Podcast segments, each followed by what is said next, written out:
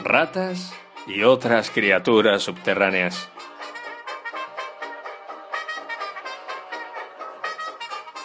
Creo que era la primera vez que pagaba el metro en mi vida. Estuve un buen rato frente a la máquina intentando descifrar su funcionamiento. Y tuvo que ser un turista japonés quien me ayudase a sacar el billete después de retratarme con su magnífica cámara fotográfica. Igual intuyó al mí al próximo Haruki Murakami, La sensación de introducir el ticket y esperar a que esas puertas se abrieran ante mí para acceder a las vías fue gratificante, a la vez que esperanzadora. Ya me sentía como el prohombre en el que seguro me iba a convertir gracias a Rodolfo Miraflores y a mi brillante estrategia.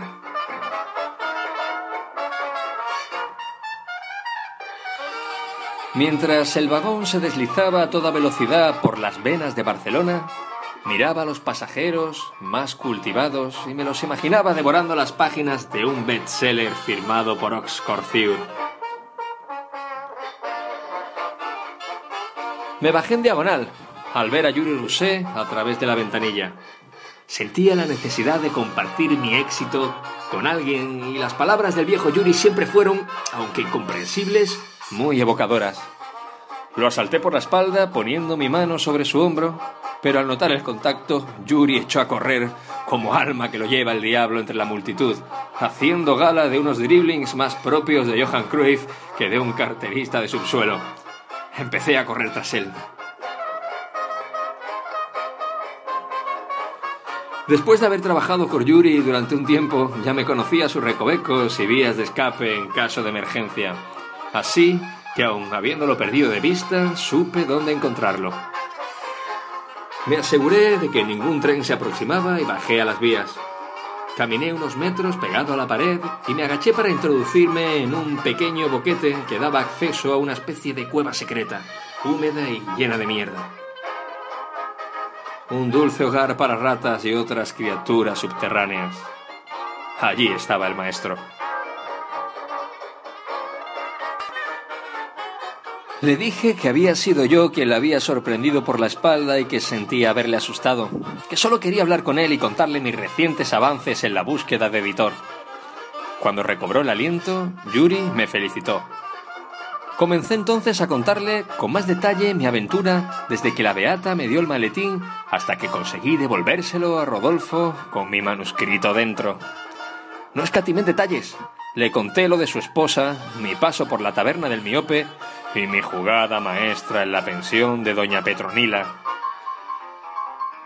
Yuri me escuchaba con atención, desviándola solo en un momento en el que ambos dudamos si lo que se había aposentado junto a nosotros era un gato o una rata enorme que se había comido al gato.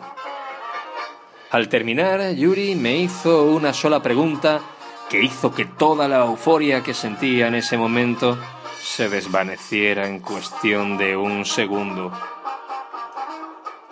Notables y esperanzadores avances, pero ¿te puedo preguntar cómo hará el tal Rodolfo para contactar contigo? Era algo que no me había planteado hasta el momento. Pensando en todos los pasos que había dado hasta entregarle el maletín, Caí en la cuenta de que ni siquiera había firmado el manuscrito. Las tres palmaditas en la espalda de Yuri no me ayudaron mucho, aunque agradecí la buena voluntad. Salí de aquel boquete dejando allí todas mis ilusiones enterradas entre la mierda. Llegué al vestíbulo empujado, cual bota a la deriva, por la marea de personas que hacían trasbordo de la línea verde al azul. Y cuando la escalera mecánica me escupió a la superficie, un rayo de luz, que no de esperanza, impactó sobre mi rostro cegándome por un instante. Cuando recobré la visión, vi después de tres guiñadas y dos refregones de sucios nudillos, que la ciudad y las ratas que la habitan seguían su curso, a codazos, saltándose semáforos y cedas para llegar las primeras a quién sabe dónde. Caminé sin rumbo durante horas por las calles de una Barcelona tan anónima como mi manuscrito. la cabeza gacha y las manos en los agujereados bolsillos de mi pantalón, pensando qué podía hacer.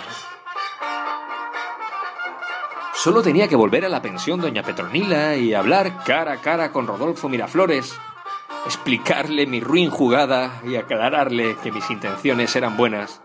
Eso o volver a sustraerle el maletín al lascivo editor e incluir en él una referencia de contacto que aún no tenía ya que carecía de teléfono y dirección oficial. Saqué las manos de mis bolsillos, levanté la cabeza y me puse en marcha. Tenía mucho que hacer y muy poco tiempo que perder.